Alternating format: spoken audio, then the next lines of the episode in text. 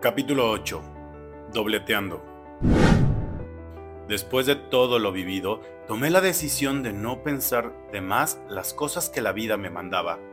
Pensamos tanto a veces y le damos tantas vueltas que solitos nosotros nos creamos una novela digna de Televisa. Mi mamá siempre nos dijo que el gran problema de los latinos era que crecimos viendo demasiadas novelas y por ello los más pequeños problemas de nuestras vidas las convertimos en un drama digno de María la del barrio. No sé ustedes, pero creo que la mujer que me crió no está tan alejada de la realidad. Por eso le seguí el juego a Nico con su nueva faceta de mejores amigos. Le comencé a contestar cada uno de sus mensajes y también le acepté cada una de sus invitaciones a salir. Esta nueva faceta de él me estaba sorprendiendo bastante en su momento. Ya sé lo que están pensando. Soy un pendejo. Y sí, sí lo fui. Pero no me vengan a decir que ninguno de ustedes ha pasado por una situación similar a la que yo estaba viviendo. A veces amamos tanto a una persona y nos lastiman tanto que cuando cambia tantito con nosotros, algo en nuestro interior se activa nuevamente. Se abre una pequeña luz de esperanza, en donde uno piensa, todo será distinto esta vez, porque tienes en el fondo de tu mente todos aquellos recuerdos de lo felices que eran y esos sueños los cuales nos negamos a dejar ir. Pero así es el amor. Nos involucramos, nos dejamos llevar e idealizamos a la persona que nos presta atención. ¿Será porque nos da miedo terminar solos? ¿Será porque en el fondo realmente queremos ser amados por alguien? Pero entre más buscamos el amor afuera, menos prestamos atención al amor propio. Nos encanta mentirnos a nosotros mismos y estas mentiras siempre terminan con lágrimas. ¿Y cómo vas con Lauro? Pregunté a Nico mientras desayunábamos un día de mayo. Por un momento pareció que se atragantaba con su propio bocado, pero sin siquiera gesticular y mirando hacia otro lado, me contestó lo siguiente. Eh, bien, somos amigos, nada más. ¿Solo amigos? Pregunté intrigado. Sí, o sea, bueno, lo quiero mucho, es un lindo. Tienes que confiar en mí cuando te digo que solo somos amigos. ¿Qué hacer cuando uno te pide que confíes? Suena difícil cuando ya una vez te traicionaron con una persona. Aún así, confiamos y muchas veces lo hacemos porque deseamos que vean lo valioso que somos, lo que realmente podemos dar por ellos y del mucho amor que podemos darles. Es justo como les decía al principio. Tenemos esta idea errónea de que el amor lo puede todo, al mero estilo de una telenovela. Pero la vida es mucho más sencilla, o al menos así debería de ser. Las señales siempre están frente a nosotros. Nico tenía algo que no voy a negar. Es uno de los hombres con más encanto que he conocido. Tiene la capacidad de hacerte sentir especial con el más mínimo de sus actos. Entre más nos veíamos, más recordaba lo chingón que se sentía estar a su lado. Sentirme acompañado y sentirme cuidado me encantaba. Esto no cambia las cosas entre nosotros, Nico. Estoy tomándome mi tiempo para que esto avance. Contesté en una de las cenas es que tú no quieres ver que estoy cambiando.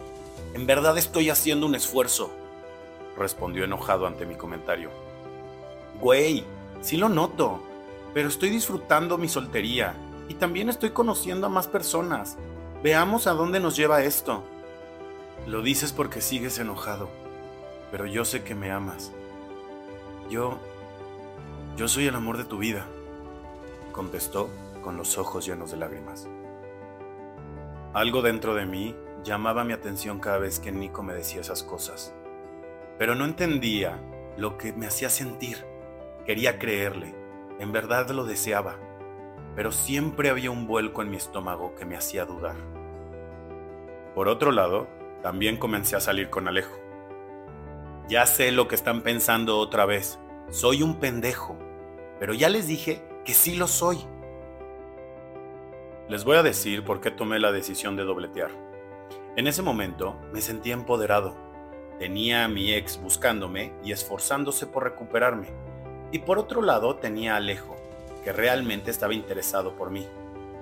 ¿Por qué no podía salir con los dos y ver cuál era mejor opción para mí?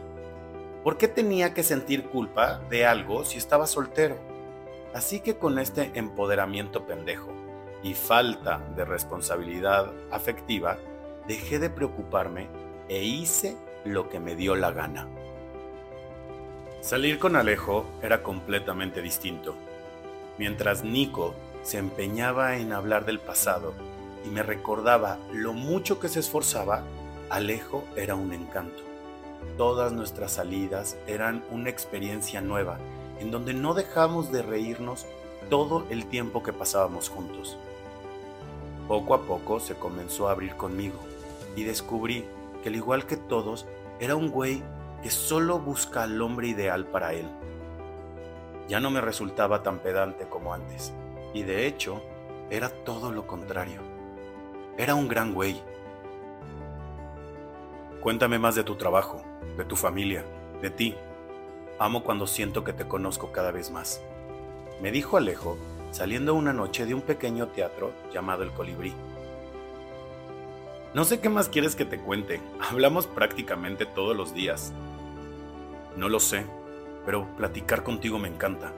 Podría hacerlo el resto de mis días. Todos dicen lo mismo, Alejo hasta que se cansan y se van con otro. Esa historia ya me la sé. No todos somos iguales, no te confundas. La gente no cambia, solo se presenta en envolturas distintas. Contestó molesto ante mi respuesta.